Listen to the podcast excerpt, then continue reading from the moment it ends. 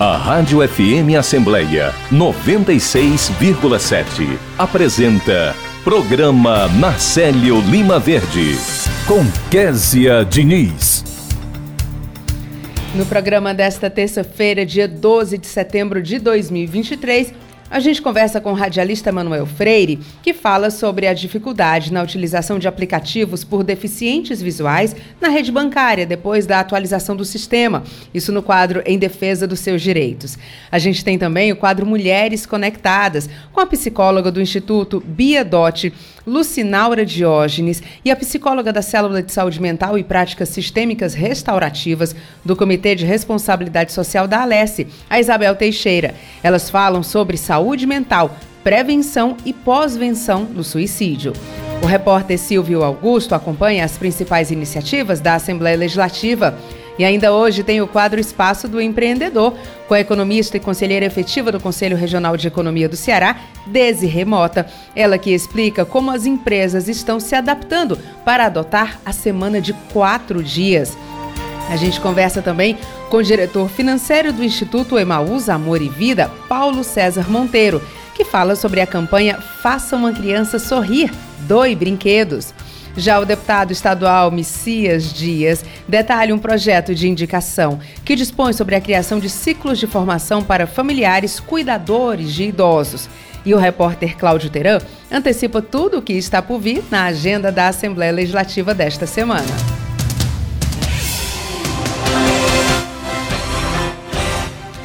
Olá, eu sou Kézia Diniz e o programa Narcélio Lima Verde da sua Rádio FM Assembleia 96,7 já está no ar.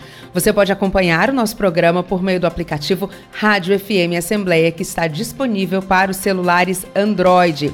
Já para quem tem iPhone, é possível conferir o nosso programa pelo aplicativo Rádiosnet. E para participar do programa com alguma sugestão, é só mandar mensagem para o nosso WhatsApp. Nosso número é 859-8201-4848 e eu agradeço a você desde já pela companhia. Entrevista.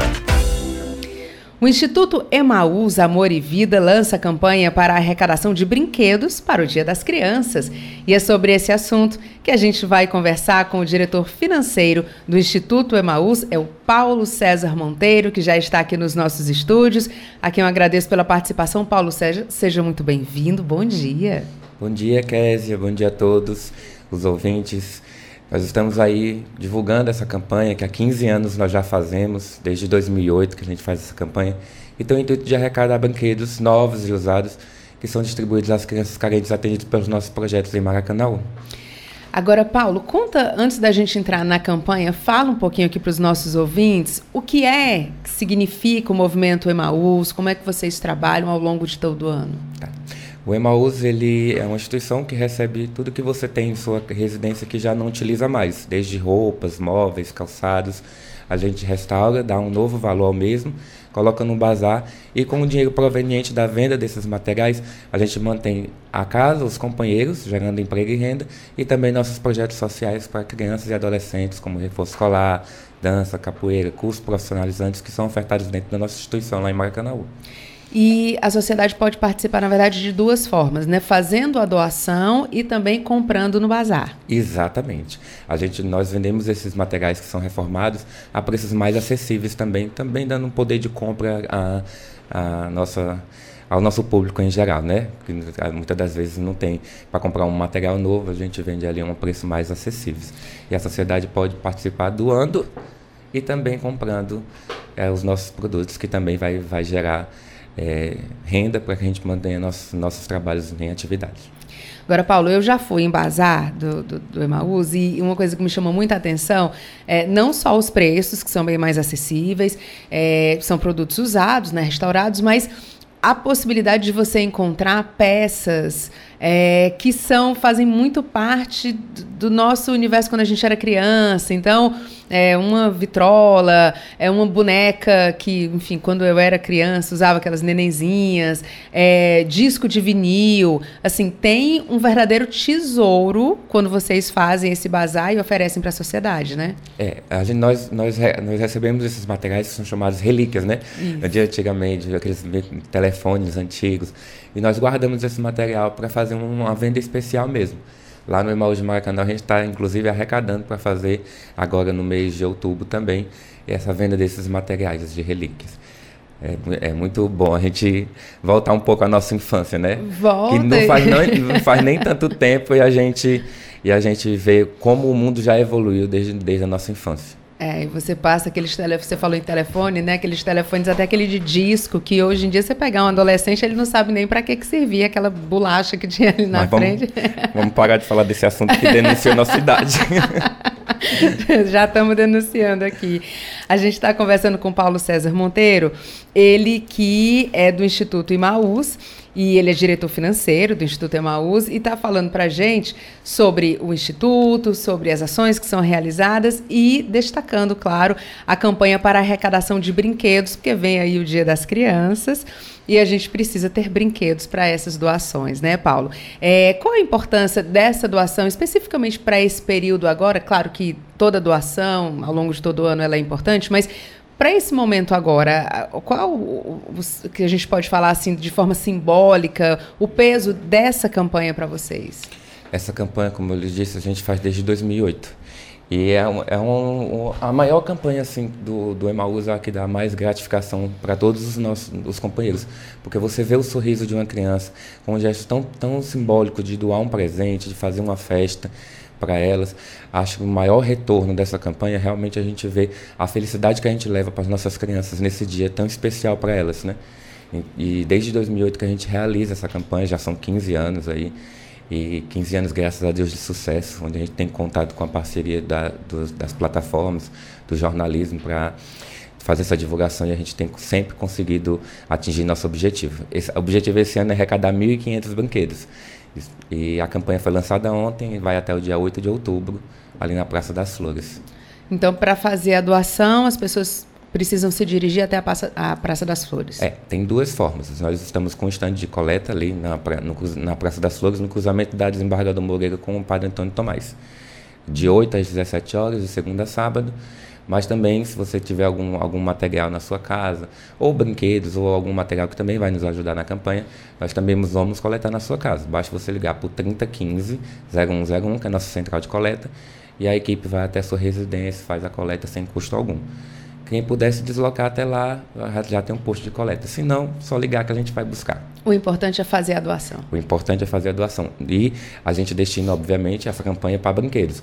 Mas você, repito, se você também tem na sua casa algum material que todo mundo tem, uma roupa que não usa mais, um ventilador quebrado, um celular que já não usa, a gente recebe qualquer material. Esse material também vai ser vendido, vai ser revestido em, em, em renda e essa renda vai ser usada também na nossa festa do Dia das Crianças. E muitas vezes a gente diz assim, ah, é, esse ventilador não presta mais não, né? E mal sabe que muitas vezes ele pode ser doado, né, restaurado e pode virar fonte de renda, né, Paulo? É, e lembrando que Maus não recebe só material que, que é, em, em ponto de uso, a gente recebe qualquer tipo de material que é restaurado, que dê para ser restaurado e ser vendido para manter nossos trabalhos. A gente agradece muito a participação do Paulo, é, Paulo César Monteiro, que é diretor financeiro do Instituto Emaús, Amor e Vida. Então, dedique aí, tira um pouquinho do seu tempo, fica essa sugestão, tirar um pouquinho do seu tempo, vai olhar no seu guarda-roupa, vê na sua casa o que é que poderia fazer outra pessoa feliz. Já te fez tão feliz, né? Você já aproveitou daquele material, ou daquela roupa, ou daquele brinquedo, mas não, você pode passar essa alegria doando, né? Um ato de solidariedade que vai ajudar muita gente. Paulo, muito obrigada pela sua participação. Parabéns pelo trabalho que o Instituto Emaús faz há muitos anos, né? Aqui em Fortaleza, no Ceará, na verdade, né? Vocês estão em Maracanaú. Então, muito obrigada e muito bom dia. Bom dia, Cassie. Lembrando mais uma vez o telefone 3015-0101 e o nosso posto de coleta ali na Praça das Flores, no cruzamento da Desembargador Moreira com o Padre Antônio Tomás. Agradeço a todos o envolvimento e chamo a sociedade para participar com a gente e fazer uma criança sorrir do ano brinquedo ou qualquer outro tipo de material. Muito vamos, obrigado. Vamos todos juntos nessa corrente aí de muito amor e de muita. Unidos muita pela força. solidariedade. Unidos pela solidariedade. Agora a gente vai chamar Silvio Augusto, que está ao vivo aqui na Assembleia Legislativa e conversa com a gente. Bom dia, Silvio. Bom dia, Kézia. Bom dia a todos. A Assembleia Legislativa, visando a conscientização sobre a síndrome de Bornal, por meio das células de saúde, segurança do trabalho, saúde mental e práticas sistêmicas restaurativas do Comitê de Responsabilidade Social, realiza hoje, dia 12 e amanhã, 13 de setembro, uma blitz informativa para falar sobre a síndrome. O pontapé da blitz será hoje, né, como eu disse, a partir das 9 horas no anexo 1 da Assembleia.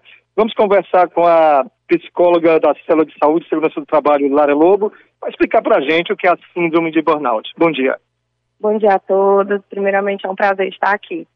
É, a síndrome de burnout ela é entendida como esgotamento físico total, né? Ela perpassa por uma série de fatores anteriores, fatores do tipo psicossociais mesmo, que é isso, né? A gente tem um adoecimento físico, a gente tem um adoecimento psicológico, a gente tem um adoecimento que a gente entende como neurológico também. Então a gente perpassa nesses três, nessas três camadas, digamos assim. E aí essa síndrome de burnout geralmente ela acomete né, pessoas que estão muito dedicadas ao trabalho e está à vista do mercado. É muito bom, mas em contrapartida a gente tem um momento de adoecimento, um grau de vulnerabilidade de adoecimento muito maior.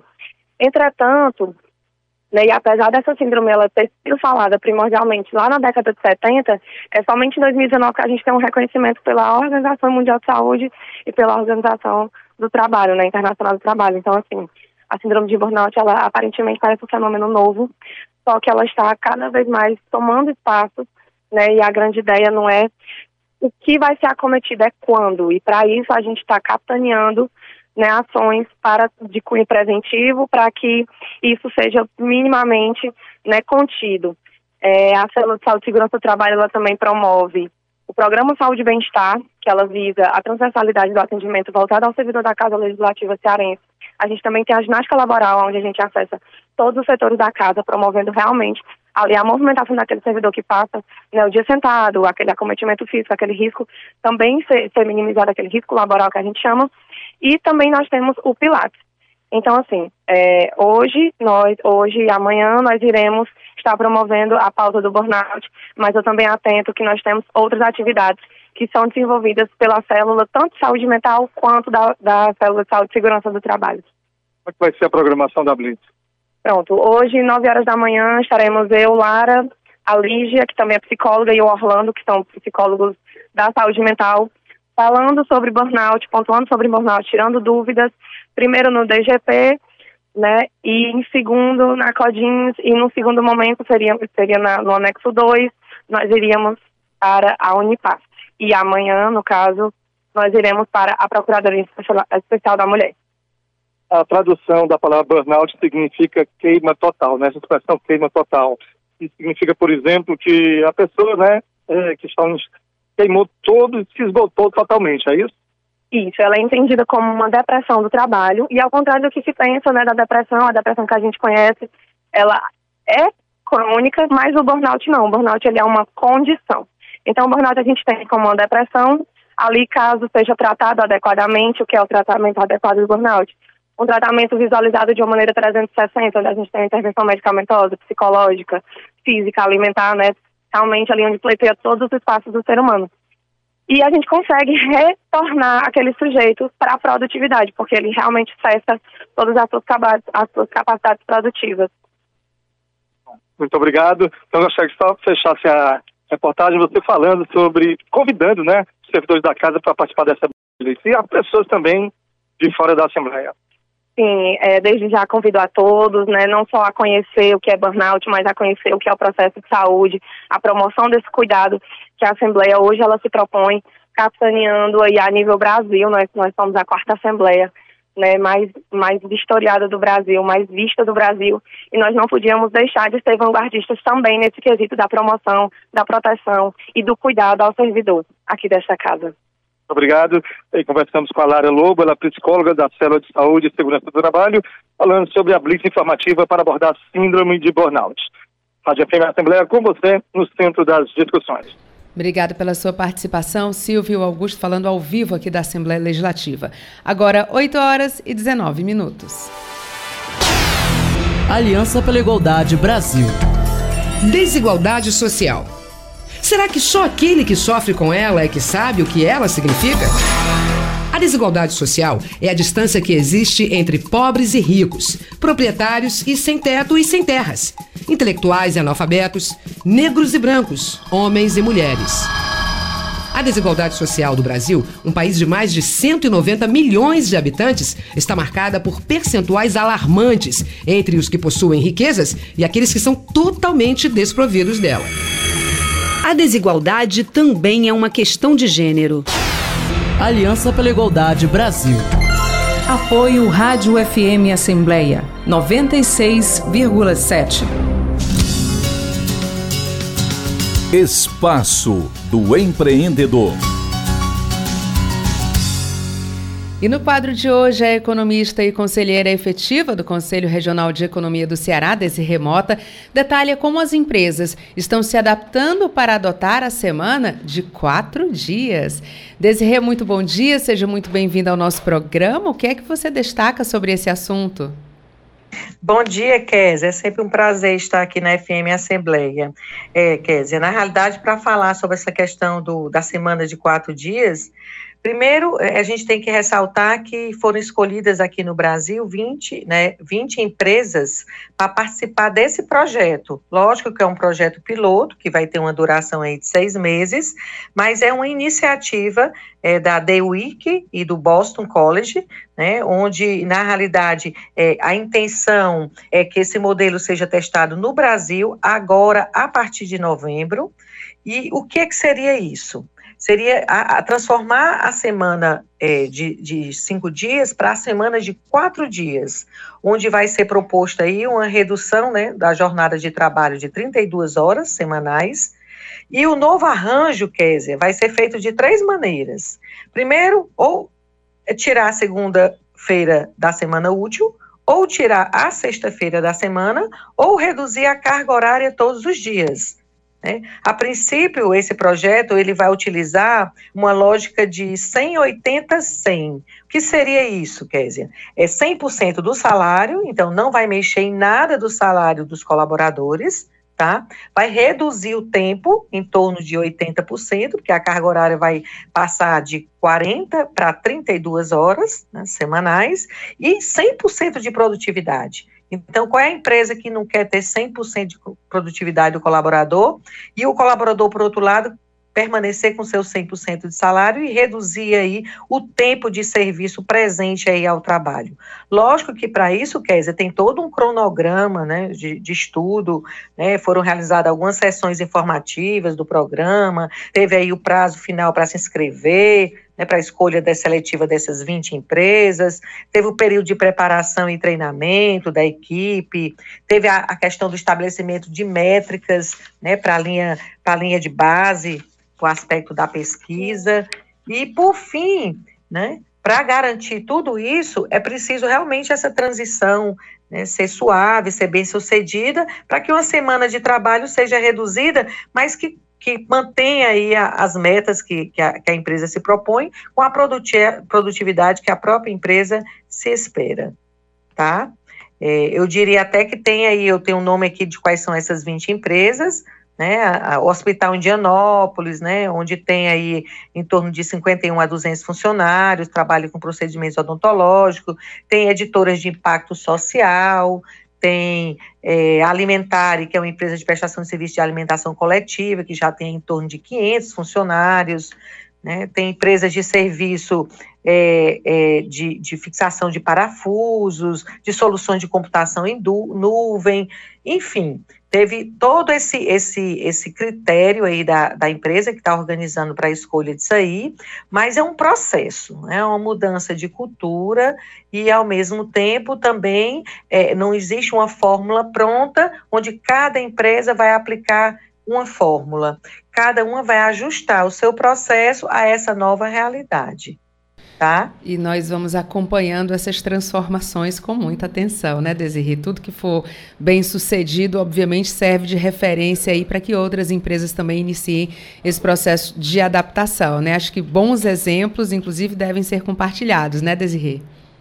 É, exatamente, Kézia. Com base nesse projeto piloto de seis, duração de seis meses, nessas 20 empresas, é, e como tem vários ramos de atuação, eu acredito que vai ter vários cases de sucesso, e, e, e isso, por um outro lado, já existe uma própria, uma própria preocupação com relação a essa questão da jornada reduzida de trabalho, que isso vai, vai ter impacto, inclusive, nas relações trabalhistas né, vai ter que regulamentar isso em termos de formalização de carteira de trabalho, e, e há um, um, um, um, cuidado onde a empresa que for testar encontrar esse modelo de trabalho, ela atenda né, de, de uma maneira mais justa e equilibrada, todas essas semanas de quatro dias, em, em, um esquema de rodízio ou por áreas de empresa, né? Então, assim, a, a, o caso é, é, é, eu diria que, que que as empresas vão, vão ter que se deparar, é porque vai ter que observar esse ganho de produtividade, é, é uma forma também de atrair talentos, Inclusive, há um, um, um, resultado aí dessa, desse, dessas empresas que muitas já foram até procuradas para deixarem currículo, pessoas que estão interessadas em trabalhar lá, porque já vê que se isso for implementado, vai ter um ganho para os dois lados, né, tanto colaborador como para a empresa. É uma forma também de engajar, né, ter uma melhoria de engajamento dos funcionários, melhorar o índice de satisfação, porque as pessoas vão trabalhar mais satisfeitas, porque vão ter uma carga horária maior, vão produzir mais, porque estão intensivamente dentro daquele período, né, vão, vão trabalhar com projetos com mais qualidade, né, buscar aí o próprio pioneirismo no, no trabalho. Tem muitas empresas que dizem, olha, vai, vai aumentar o índice de motivação das pessoas que estão lá envolvidas, porque a nossa empresa vai ser uma empresa modelo, vai ser uma empresa referência, como você colocou.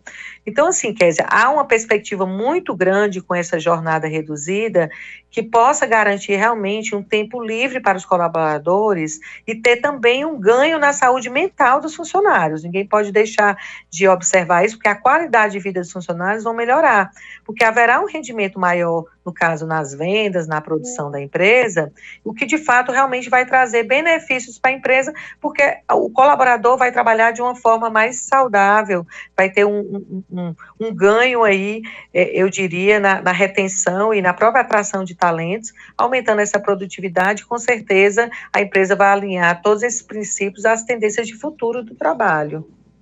A gente agradece a participação da Desirê Mota. Desirê, seja muito bem-vinda sempre. Muito bom dia. Bom dia, Kézia. Um ponto também que eu gostaria de acrescentar é a questão da mudança da cultura da empresa e a questão do turnover, né, que a gente chama que é a taxa de rotatividade dos funcionários. Então, assim, há uma perspectiva de diminuir essa taxa de rotatividade, que é bom para a empresa, porque ela consegue captar e segurar esse, esse colaborador que muitas vezes já está capacitado, já tem habilidade e competência, e essa questão do grau de felicidade aumentando, consequentemente, a produtividade da empresa. Tá ótimo, Desirê. Muito obrigada, viu? Muito bom dia para você. Sempre um prazer receber você aqui no quadro Espaço do Empreendedor. De nada, Kézia. Obrigada e uma boa semana para vocês e um bom trabalho aí para todos os nossos ouvintes. Para todos nós. Essa foi a Desirê Mota, que é economista e conselheira efetiva do Conselho Regional de Economia do Ceará. Agora a gente volta a conversar com Silvio Augusto, que fala ao vivo aqui da Assembleia Legislativa. Silvio, voltamos com você a Comissão de Meio Ambiente e Desenvolvimento do Semiárido da Assembleia Legislativa do Ceará promove hoje audiência pública para debater o Fórum Nacional de Combate aos Impactos dos Agrotóxicos Transgênicos. O debate acontece no complexo das comissões técnicas do deputado Aquiles Pérez Mota, a partir das 14 horas, atendendo a solicitação do deputado vice, do deputado Renato Roseno, que é vice-presidente da Comissão de Meio Ambiente. Bom dia, deputado. Bom dia. Nós sabemos que os agrotóxicos hoje são uma questão de saúde pública, as pesquisas mais recentes eh, de especialistas em saúde já atestam que o Brasil gasta mais em tratamentos de intoxicação, isso sem contar inclusive os tratamentos de cânceres e, e neoplasias, é, até do que se gasta em agrotóxicos. Para cada dólar gasto né, em agrotóxico, né, a, o SUS gasta 1,25 em tratamento de intoxicação crônica. Repito, esse 1,25 não leva em conta, isso é só intoxicação, não leva em conta, por exemplo, os gastos com os cânceres. Então é um custo, um custo humano, é um custo é, familiar. Nós temos aqui situações, inclusive, já atestadas da Justiça do Trabalho, né, de, de, trabalhadores que desenvolveram cânceres, né, relacionados à alta exposição a agrotóxicos. Portanto, é uma questão de saúde pública e de meio ambiente. Nós estaremos recebendo aqui né, o coordenador nacional do Fórum Nacional de Combate ao Uso de Agrotóxicos, que é o doutor Pedro Serafim. Ele é subprocurador-geral do Trabalho, né, da Procuradoria do Trabalho. Participarão também pesquisadoras da área de saúde pública, é, é, tanto da Universidade de São Paulo como da Universidade é, do Rio, da Federal do Rio de Janeiro.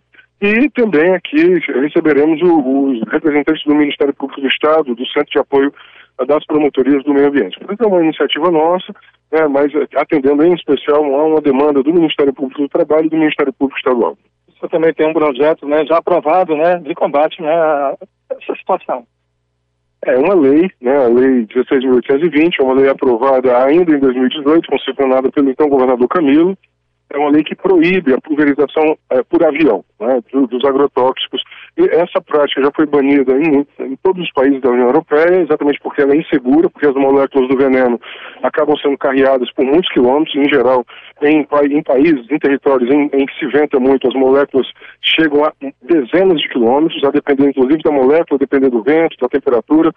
Então, é uma prática que não é segura, ela está sendo banida em várias partes do mundo. Ao contrário do que o setor dizia, não houve, com a aprovação da minha lei, não houve queda da produção, houve aumento, inclusive, é, muito recentemente, uma nota técnica com dados do Ministério atesta a, o crescimento, inclusive, da produção daquela região, né, pós 2018. E para nós, a coisa mais importante, o Estado é pioneiro hoje, há 11 assembleias né, com projetos em tramitação similares ao nosso, portanto, nós fizemos história é, o setor tentou barrar a lei é, três vezes aqui nos tribunais, não conseguiu, perdeu as três vezes. Também no STF, a, o STF, por unanimidade, considera a nossa lei constitucional de saúde e meio ambiente. Ontem, à meia-noite, encerrou-se inclusive o julgamento de embargos de declaração por unanimidade de embargos que, a, que o agronegócio opôs a, a, no julgamento também não foram acolhidos. Portanto, a nossa lei ela é, ela é constitucionalmente né, muito sólida porque ela protege a saúde e o meio ambiente da população. Muito obrigado, deputado. E conversamos com o deputado Renato Roseno, que logo mais às 14 horas, por meio da Comissão de Meio Ambiente e Desenvolvimento Semiárido, realiza uma audiência pública para debater o Fórum Nacional de Combate aos Impactos dos Agrotóxicos e Transgênicos. Rádio FM Assembleia com você, o centro das discussões. Obrigada pela sua participação, Silvio. Obrigada também ao deputado Renato Roseno. Agora, 8 horas e 32 minutos. A vida moderna está provocando a contaminação do solo, da água e do ar. Será que você está contribuindo para aumentar o problema? Não jogue lixo nas encostas, nas ruas, nos rios, lagoas e mares. Use produtos biodegradáveis. Regule o motor do seu veículo e utilize transporte coletivo sempre que possível. Não torne cinza o nosso planeta azul. Abaixe a poluição. Apoio Rádio FM Assembleia 96,7. Olá, ouvintes da Rádio FM Assembleia. Eu sou o professor Evaldo Lima e a gente veio conversar um pouquinho sobre o Enem. Entre os temas que mais caem na prova, estude com atenção o período medieval e a sociedade feudal, especialmente as características do feudalismo, a economia de base agrária, a terra como principal expressão da riqueza, as relações servis de produção, o extraordinário poder da igreja como maior proprietária de terras e sociedades sociedade estamental em que praticamente não havia mobilidade social. No feudalismo, uns rezam, outros combatem e outros trabalham. Acompanhe as aulas do Alcance na TV Assembleia todos os sábados. Ficou com alguma dúvida? Chama no zap do Alcance. O número do DDD é 85 98 125 7919. Esse é o Minuto Alcance. Mulheres Conectadas. Dia Mundial da Prevenção do Suicídio, lembrado anualmente no dia 10 de setembro, tem como objetivo aumentar a conscientização sobre a prevenção do suicídio em todo o mundo. Um problema que atinge muita gente, que virou um tabu, não se falava sobre esse assunto, mas a gente tem cada vez mais é, dado espaço para que a gente tenha essa conscientização. E para debater esse assunto, a gente recebe aqui nos nossos estúdios, no quadro Mulheres Conectadas, a psicóloga do Instituto Instituto Biedote, Lucinaura Diógenes, e a psicóloga da Célula de Saúde Mental e Práticas Sistêmicas Restaurativas do Comitê de Responsabilidade Social da Alesse, Isabel Teixeira, a quem eu quero agradecer pela participação. Sejam bem-vindas, muito bom dia.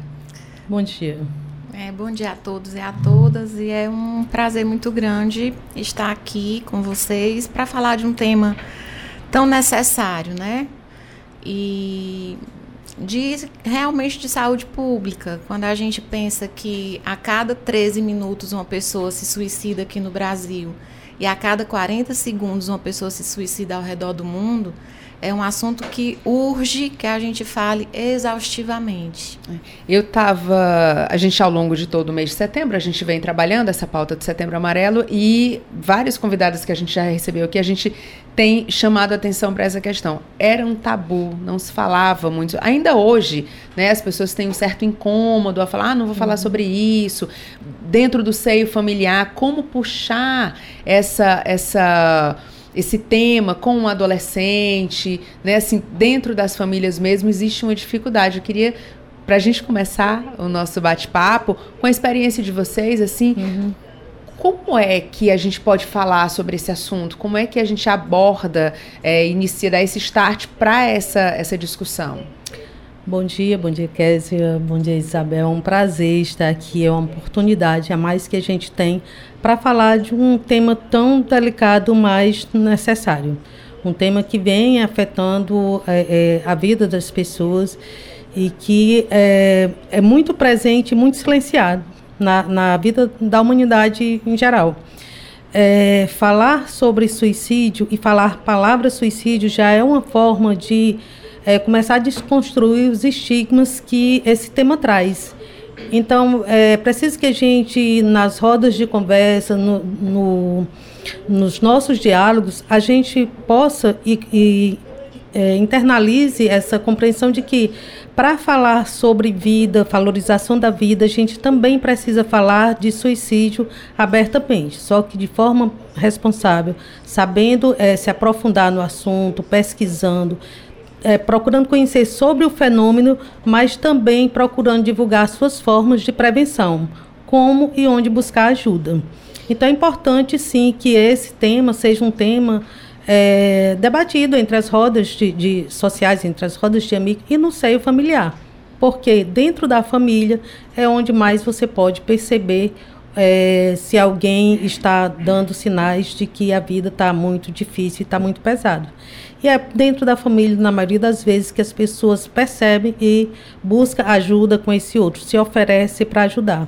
Então é importante sim que as pessoas tenham conhecimento de como é, oferecer ajuda, de como oferecer uma escuta empática e tomar conhecimento quais são os locais que você pode buscar ah, uma ajuda para quem está é, no processo de adoecimento mental.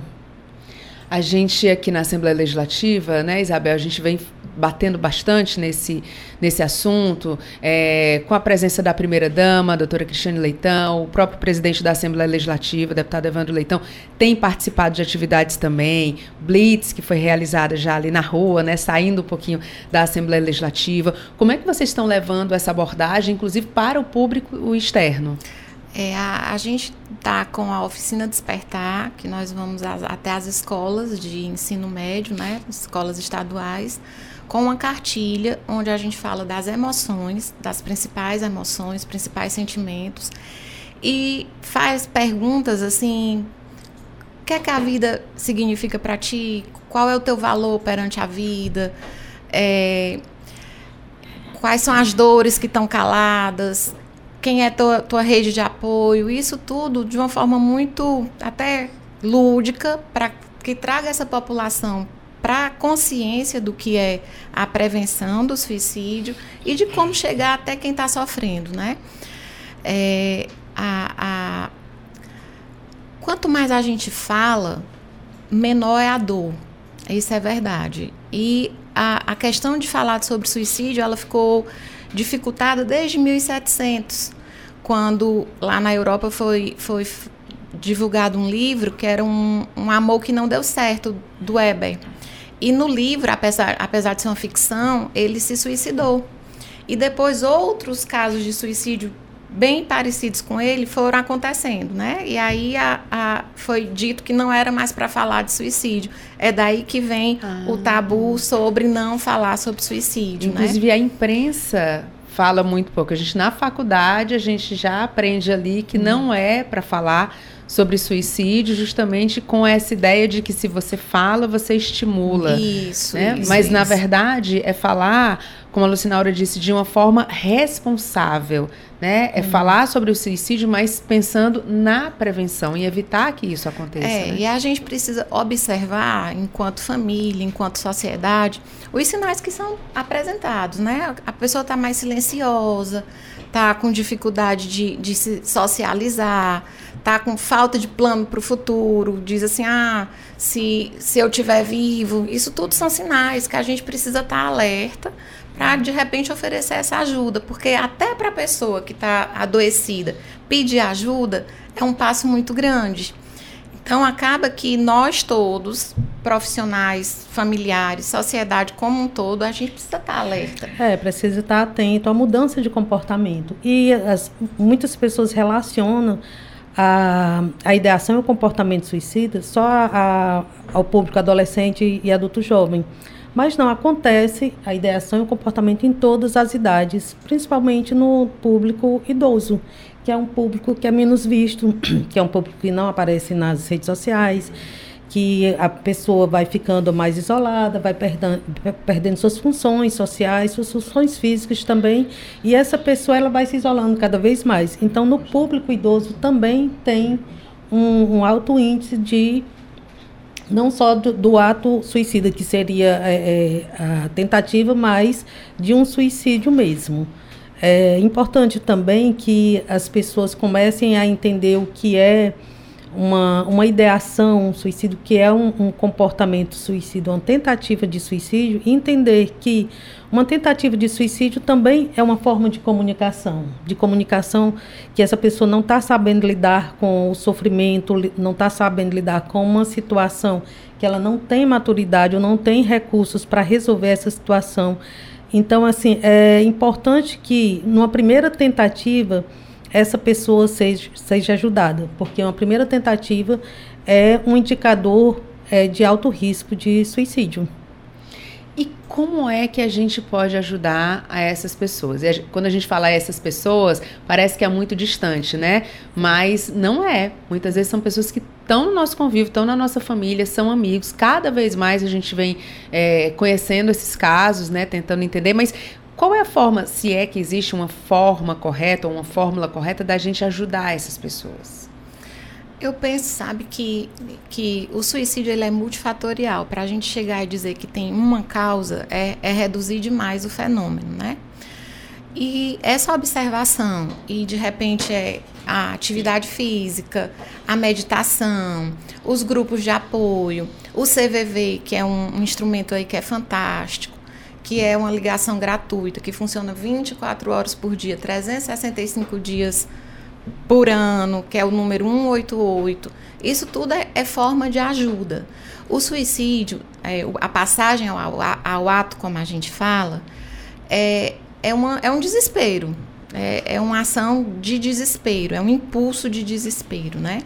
E se essa pessoa tem algum, alguma ajuda, algum acolhimento nesses 15 minutos de completa desesperança, a probabilidade de que ela não passe ao ato é muito grande. Então, se você tem na família ou conhece alguém, um amigo, que está com ideação ou que já tentou, quanto mais acolhido e mais perto e mais acompanhado essa pessoa está, menor é o risco. É, mas tem uma situação que, mesmo que você tenha uma escuta empática, mesmo que você queira ajudar, é importante que procure ajuda profissional. Muitas vezes, é, com todos os recursos que a gente tem de, de, de empatia, de querer ajudar mesmo, a gente não tem o recurso que uma, um, uma ajuda profissional tem, que, ele, que vai buscar com essa pessoa formas dela entender a vida, dela se aprofundar, é, saber de onde vem esse sofrimento e como é que ela pode é, é, resolver esse sofrimento, como é que ela pode é, encontrar saídas para essa situação de desespero, de desesperança, de falta de sentido. Às vezes a pessoa está encontrando é, na falta de propósito um motivo para é, uma ideação suicida. Então é importante que, é, além de todo esse acolhimento, da rede de apoio ser suporte e da rede de apoio entender que essa, essa pessoa precisa não minimizar, não, não é, diminuir o sofrimento da pessoa ou não procurar realmente uma ajuda profissional que possa ser mais efetiva nesse, nesse sofrimento. A gente está conversando com a psicóloga do Instituto Biedote, Lucinaura Diógenes, e com a psicóloga da Célula de Saúde Mental e Práticas Sistêmicas Restaurativas do Comitê de Responsabilidade Social da Alesse, Isabel Teixeira. A gente está falando sobre essa pauta importante, é, que é o Setembro Amarelo, que trata justamente da prevenção ao suicídio. É, ouvindo vocês falarem sobre essa questão, me vem um, a seguinte, o seguinte cenário. É, muitas vezes uma pessoa está com, com esses pensamentos ou está com, com esses sintomas que vocês estavam falando, essa desesperança, enfim, começa a contar para alguém, tenta se abrir com alguém e quem está nessa escuta muitas vezes diz assim: isso não ajuda profissional, obviamente, mas em casa. É, diz assim: não, mas você tem tudo. Para que você está reclamando? Você está reclamando de boca cheia. Você tem um trabalho, você tem uma família, você tem uma casa. Olha tanta gente que está passando fome. E você. E, e isso vai. E eu acho que a, a pessoa que está recebendo essa, é, é, essas informações, ela meio que diz: não, mas espera aí, então realmente eu devo estar com algum problema, porque eu, eu tenho tudo, mas eu não consigo ter essa alegria, eu tô. E aí me vem sempre a história é uma doença, né? A pessoa está adoecida, é um distúrbio, é um transtorno. Como é que a gente trata isso? E como é que a gente pode explicar para essa pessoa que sim, tem como você ter ajuda? É, isso faz parte até do, do, próprio estigma da saúde mental, né? Se você tem um problema no coração, você tem um problema cardíaco, você toma remédio, está tudo bem. Isso. Se você tem um problema no estômago, você está com um problema gástrico e toma remédio, está tudo bem. Mas se você tem uma, uma desesperança, um problema psiquiátrico, aí eu preciso calar porque faz vergonha. E eu acho que essa é uma das questões, né? E quando a gente chega e diz assim, olha, quando a gente reduz isso, ah, porque você tem tudo, a gente tira da pessoa a potência de sofrer. É, não está validando, não tá validando, o sofrimento é. dela. Porque não é dessa ordem. Eu não sofro não é porque eu tenho comida eu deixo de comer. Porque se fosse assim, quem come não sofre. Ou porque eu escolhi sofrer. É, então é, é eu acho que foi uma pergunta muito pertinente, até pra gente na hora da escuta, não, não dizer assim, olha, mas você tem tudo. Tá, mas o que é o tudo que eu estou falando, né?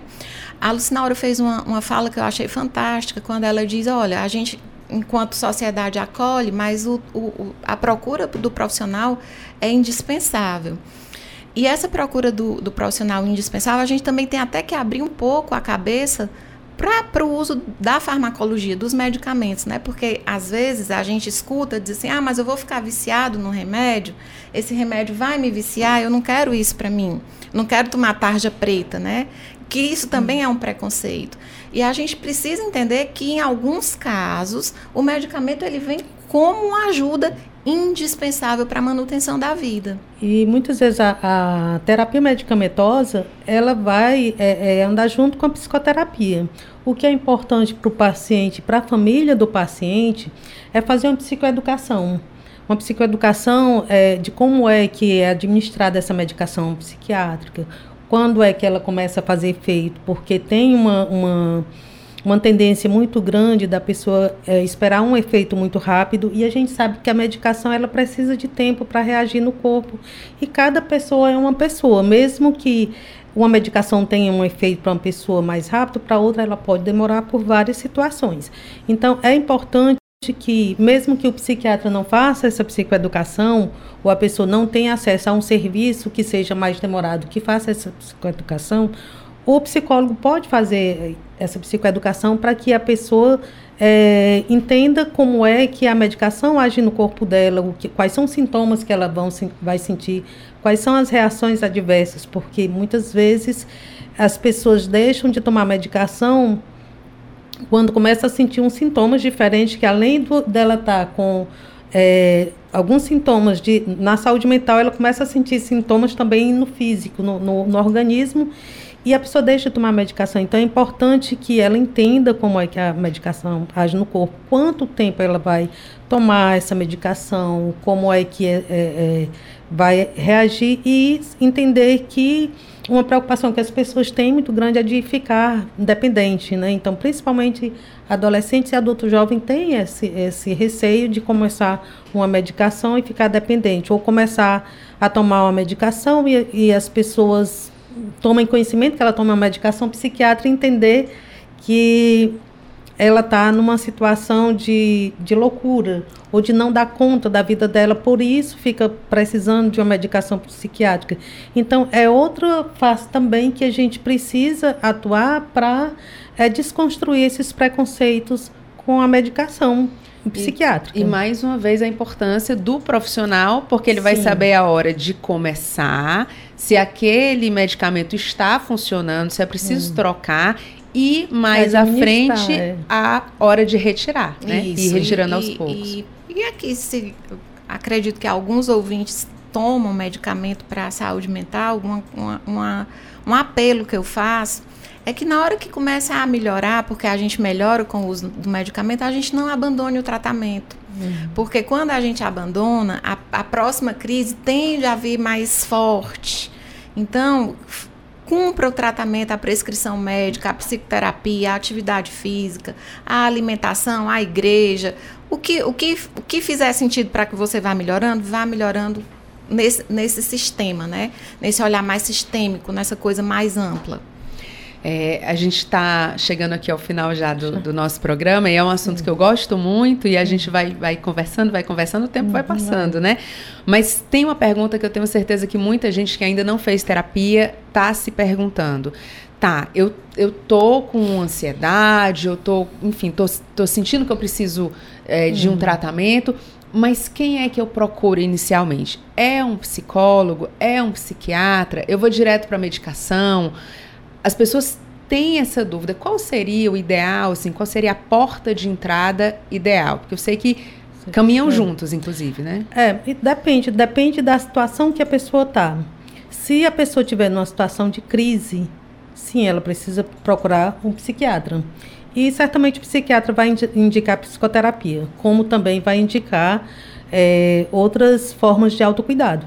Mas se a pessoa se percebe às vezes chega no instituto uma, uma pessoa é, solicitando é, atendimento, ela se percebe, ela diz, olha, eu estou com pensamento, com ideação suicida, estou com ideação de me autolesionar.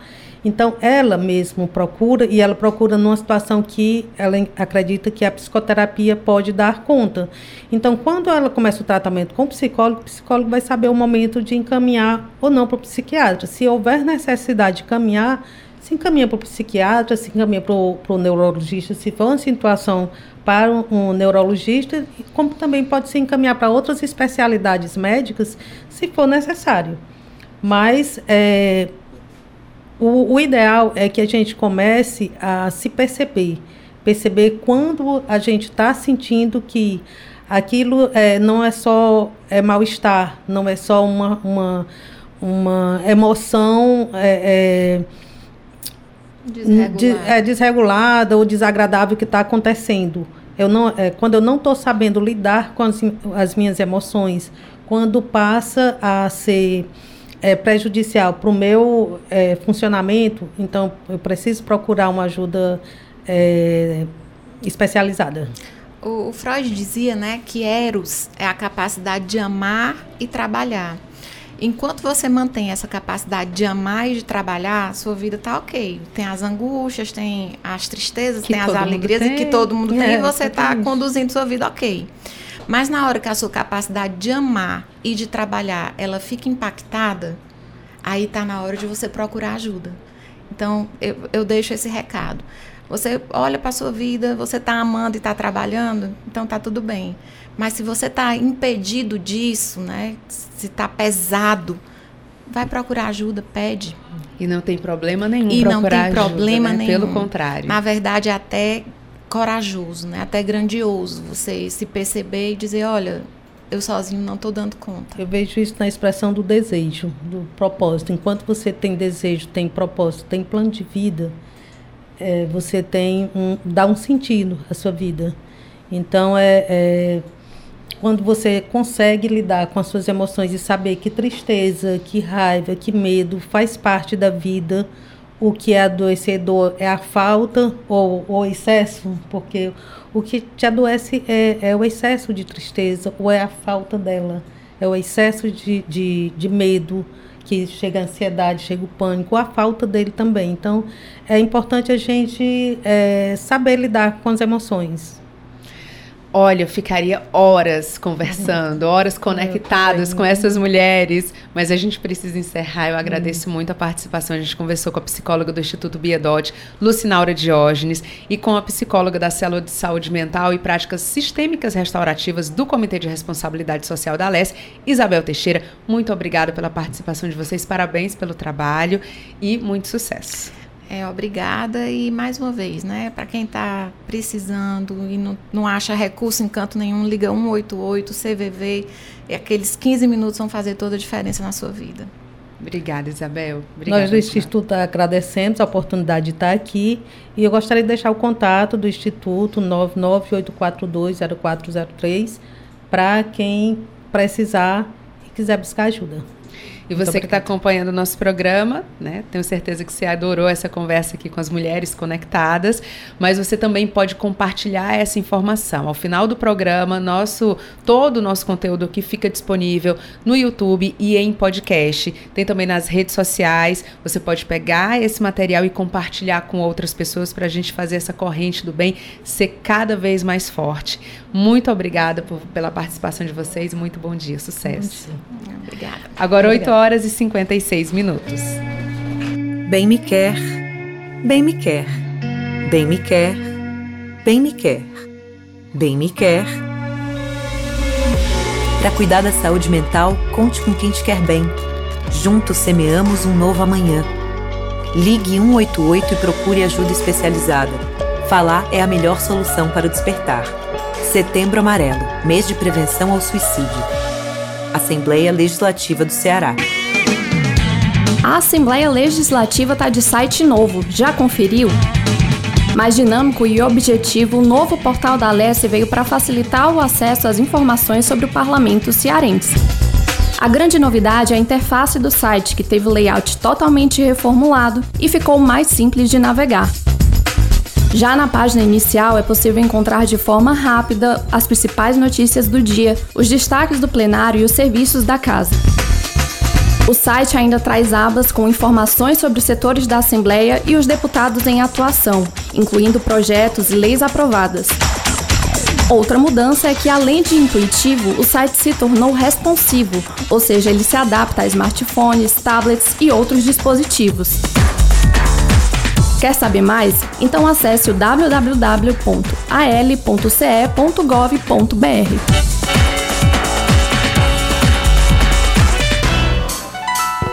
Em defesa dos seus direitos. E no quadro de hoje, o radialista Emanuel Freire fala sobre a dificuldade na utilização de aplicativos por deficientes visuais na rede bancária. Isso porque houve uma atualização no sistema e essas dificuldades ficaram bem evidentes. Quero agradecer a presença do Emanuel. Emanuel, seja muito bem-vindo ao nosso programa. Bom dia. O que é que você nos traz sobre esse assunto? Oi, Emanuel, bom dia. A gente vai tentar recuperar o contato com o Emanuel para falar um pouco sobre essas novidades. Mas antes, a gente fala aqui sobre um programa chamado de Fortaleza Capacita, que está ofertando 1.150 vagas para capacitações gerenciais em diferentes áreas, como, por exemplo, marketing digital, vendas, boas práticas na alimentação, gestão financeira, gestão empresarial. As inscrições estão abertas com várias turmas, sendo ofertadas inclusive em todo o território de Fortaleza. São cursos rápidos, totalmente gratuitos, com carga horária de 8 a 12 horas aula e com direito inclusive a certificados. Interessados em participar dessa capacitação podem entrar em contato pelo e-mail fortalezacapacita@sde.fortaleza.com ou então pelo site do Fortaleza Capacita. Agora sim, a gente volta a conversar então com o Emanuel. Emanuel, seja muito bem-vindo ao nosso programa. Fala um pouco sobre essa dificuldade na utilização de aplicativos depois que a rede bancária fez a atualização do sistema. Bom dia. Bom dia, Késia. Bom dia aos queridos ouvintes do programa Nacional Lima Verde da Rádio Assembleia FM.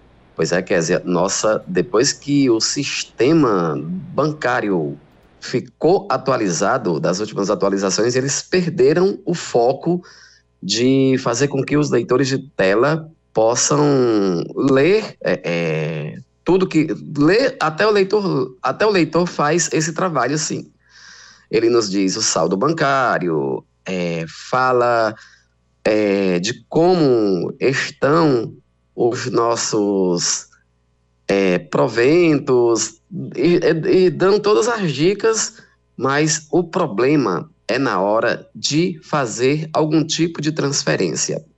Quando nós, deficientes visuais, em alguns, que somos usuários de vários bancos, vamos fazer uma transferência via Pix, sempre tem um embarreiramento nos impedindo de fazer com que esses serviços sejam efetuados e isto vem acontecendo depois que o sistema bancário decidiu atualizar seus softwares e aí a gente, infelizmente, acabou ficando que prejudicado. Agora, Emanuel, o que fazer diante dessas dificuldades? Assim, tem alguma alguma forma de solicitar algum apoio ou alguma nova atualização ou retornar o que era antes? Késia, só tem um caminho a seguir. É fazer cumprir a Lei 10.098. A Lei 10.098, ela dá-nos a garantia de que nós temos todos os direitos à acessibilidade, inclusive a acessibilidade, a acessibilidade digital.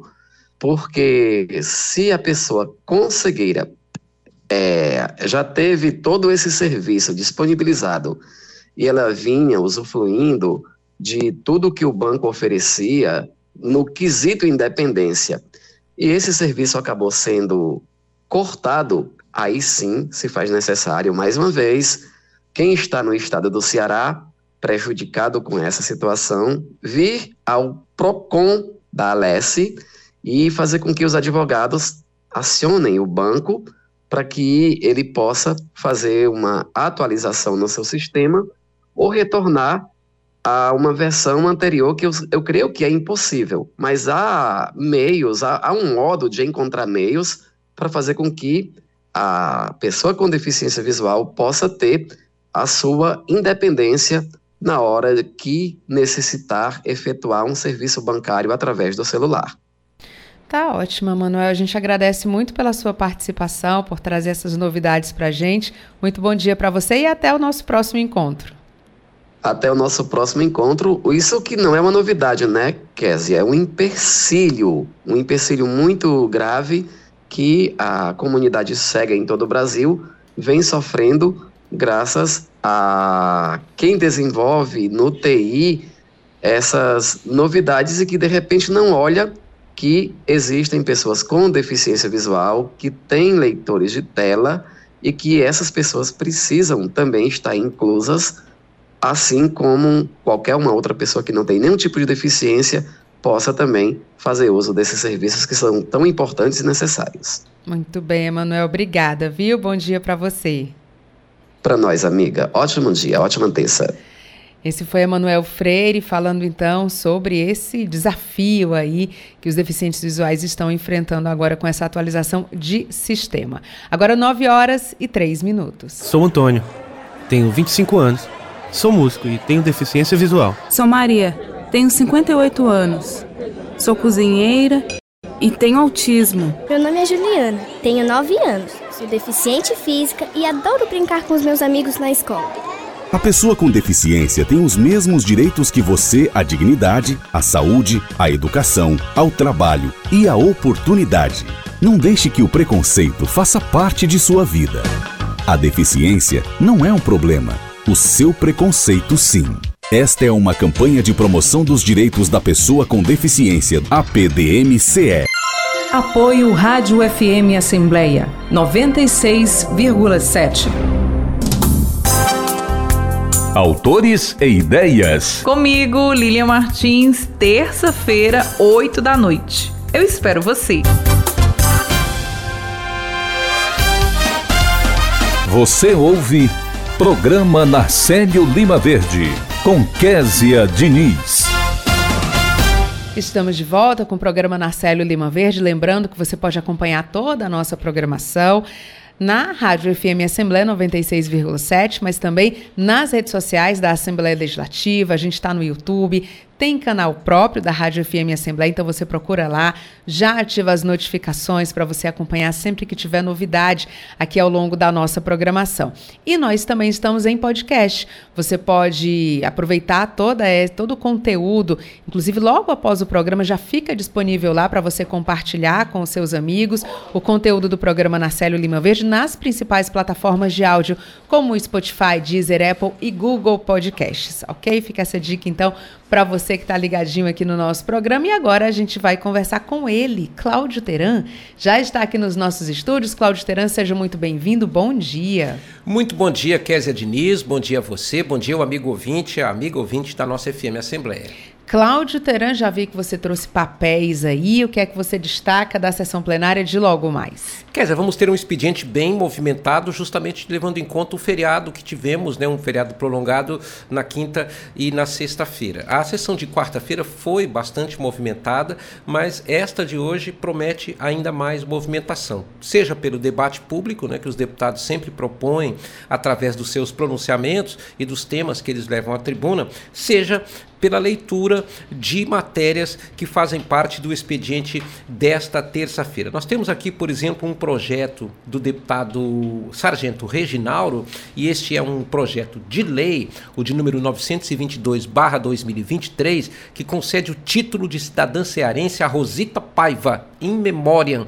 fundadora da Ordem das Irmãs Josefinas. O deputado explica que é necessário que o Poder Legislativo faça essa reparação histórica e é, faça essa homenagem em memória, considerando os feitos de Rosita Paiva em relação à Ordem das Irmãs Josefinas, que tem um trabalho social muito relevante aqui é, no nosso estado, em nossa capital. Portanto, é, ele apresenta hoje é, essa proposta, esse projeto de lei Késia Diniz. Temos também aqui, entre as propostas das senhoras e senhores deputados, o deputado Simão Pedro está propondo uma alteração em uma lei que já existe, a 14.437, que foi eh, aprovada e sancionada em 2009, que institui a Semana Estadual de Prevenção às Queimaduras, com o objetivo de estabelecer medidas mais efetivas de prevenção e cuidados. O que, é que o deputado quer ampliar, Késia? Ele quer que a, a mudança na lei permita, por exemplo, que o Estado faça mais campanhas educativas e de conscientização voltadas para esse grave perigo né, de queimaduras. Queimaduras queimaduras tem dois alvos básicos, Késia, de queimaduras: crianças e idosos, né? Os idosos, porque muitas vezes, às vezes, tem algum problema de saúde, de esquecimento e tudo mais, e pode ocasionar problemas com queimaduras. As crianças, porque o juízo da criança é relativo, né? ou seja, ela tem que estar tá vigiada, ela tem que estar tá sendo eh, cuidada, às vezes num pequeno descuido pode acontecer. Então o deputado propõe aqui no escopo dessa mudança que ele quer fazer é, ideias, iniciativas, condições para que o Estado faça campanhas educativas. Temos ainda aqui um projeto de autoria do deputado Marcos Sobreira, que no momento está em licença parlamentar. Esse projeto tramita já há alguns meses na casa e ele cria o selo verde Ceará pela Vida para reconhecer o trabalho de pessoas e também de instituições que contribuem para o aumento de doadores de órgãos e tecidos, bem como o desenvolvimento técnico-científico na área de transplantes. E veja como é importante um transplante, né, Kézia Diniz? Fausto Silva está aí para dizer o quanto é importante. Né? É verdade, Cláudio Teran. Ele e tantos outros, e tantos né? Outros, Tantas né? pessoas né? que têm a vida é, pode continuar vivendo, pode renascer a partir desse ato de solidariedade. Mas, Cláudio Teran, você já tem a lista dos oradores inscritos? Temos sim, Kézia. O primeiro que vai falar na sessão de hoje é o deputado Firmo Camurça. O segundo orador deputado Romeu Aldigueri, líder do governo. O terceiro tempo está reservado para o deputado Lucinildo Frota. No quarto tempo, o deputado Guilherme Sampaio cedeu para o deputado de Assis Diniz, que é seu companheiro de bancada. A deputada Luana Ribeiro está com o quinto tempo. E o deputado Sargento Reginaldo vai falar no sexto tempo do primeiro expediente da sessão desta terça-feira. Cláudio Terão, muito obrigada pela sua participação. Bom trabalho. Para você, um ótimo dia. Bom dia. Agora 9 horas e 9 minutos. Entrevista. E a gente fala agora sobre um projeto de indicação que visa a criação de ciclos de formação para familiares cuidadores de idosos. E quem fala mais sobre esse assunto é o deputado estadual, autor do projeto, Messias Dias, a quem eu agradeço pela participação. Deputado, seja muito bem-vindo. Bom dia. Bom dia, Kézia. Bom dia a todos que nos acompanham, a todos os ouvintes da FM Assembleia. Dizer que é um prazer é, falar com todos vocês. É, nós estamos com um projeto, que é um projeto que a gente considera muito importante. Justamente, fomos procurados por vários grupos, a preocupação com os idosos. Né? Todos nós é, vamos passar por esse momento um dia. E nós temos que cuidar dos nossos antes queridos, pais, das nossas mães, tios, que ao envelhecer, a gente precisa ter os cuidados necessários. E a nossa preocupação é justamente de que esse número de idosos cada vez mais vem aumentando. Inclusive, os dados dessa semana, da quarta-feira do IBGE, colocam que o Ceará é o quarto estado do Brasil com maior número de pessoas cuidadoras de idosos. E por essa razão, a nossa preocupação é que esse número está aumentando. E a cada vez que aumenta, a gente precisa buscar os cuidados necessários para que os familiares, os cuidadores dos idosos possam ter realmente as instruções necessárias para que possa cuidar, é, para que possa realmente ter as técnicas necessárias e possa realmente ter a formação necessária.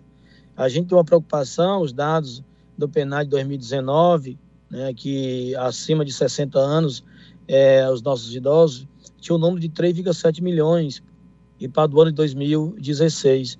E no ano de 2019, esse número passou para 5,1 milhão de pessoas, de cuidadores e cuidadoras que hoje estão nos seus lares, nas suas casas, cuidando de pessoas. Tem um número significativo e essas pessoas realmente, ela assumem uma tarefa, é, muitas vezes deixa seu trabalho para cuidar do seu pai, da sua mãe, do ente querido, mas não tem as instruções necessárias para que realmente possa atender é, a necessidade que exige é, naquele momento. Então, nosso projeto dispõe sobre a criação de um ciclo de formação para familiares, de cuidadores de idosos. Justamente essa formação é, onde eu coloco várias questões de domínio que cada um precisaria é, conhecer e dominar, para que realmente possa é, garantir um melhor cuidado a esse idoso. E esse ciclo de formação, a nossa ideia é que seja feito pelo Sistema Único de Saúde, o próprio SUS, ele possa ser é, o órgão responsável para que possa garantir de que todos os familiares que queiram cuidar dos seus entes queridos na sua casa ela realmente possa ter essa formação. Essa formação que tem o objetivo de trabalhar os elementos, né, é, de conscientizar as famílias sobre o processo de envelhecimento, porque hoje muitas vezes, ao chegar ao envelhecimento e devido à rotina de trabalho, muitas vezes o tempo fica pouco, você precisa compreender que os idosos, ao ficar velhinho, precisa de um atendimento, de um cuidado especial. E as pessoas precisam estar preparadas psicologicamente é, e tecnicamente para fazer isso. Então, a gente tá, que tem as debates, que possa ter um processo de forma ser o contato entre as equipes de saúde em todos os seus territórios. A gente avalia que precisamos melhorar, principalmente a higiene do idoso, muitas vezes que tem pouca é, mobilidade, como é que faz isso, né? Os cuidados especiais, né? Trocar as fraldas, né, tratar do, a questão do medica, o, medicamento, horário de tomar o medicamento, a questão do exercício físico, é, da questão da própria alimentação, né, como é que o idoso pode se locomover de um canto para outro. Então a gente vai colocando várias questões que, no nosso ver, precisa ter instruções, precisa ter um processo de formação e que a gente precisa garantir isso.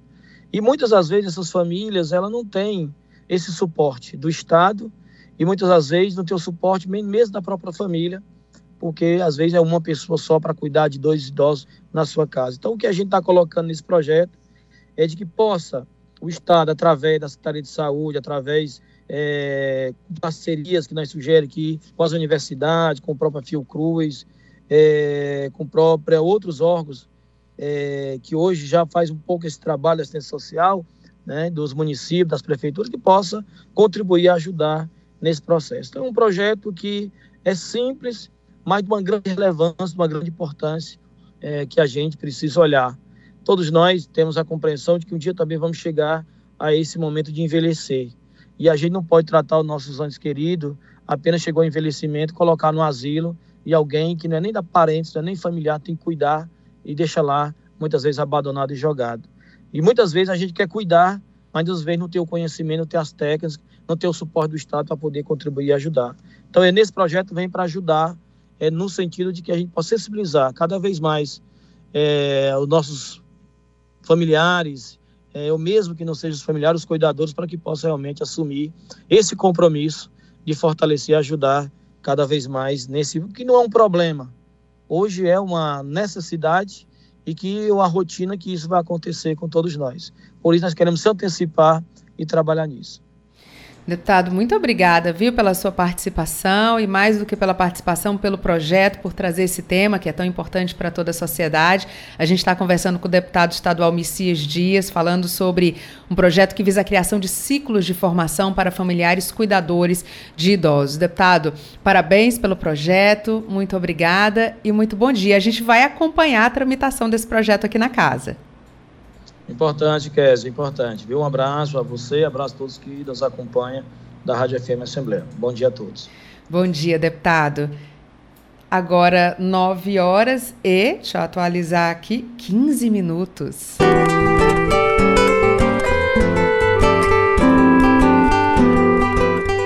Eu me programei para envelhecer eu percebi que eu queria é, mais 25 anos ou 30 anos de bem-estar na terceira idade. Eu regulo a minha vida é, em cinco pilares: uma atividade mental, intelectual, filosófica e ou religiosa, uma atividade física, uma alimentação saudável, um sono reparador e a higiene. É, esses são princípios universais de saúde, de bem-estar. Se você é saudável e ativo, você tem muita alegria de viver. E isso, para mim, é uma mensagem assim que eu, se eu pudesse incutir em todas as pessoas desde que elas nascem, amem a vida. Apoio Rádio FM Assembleia 96,7.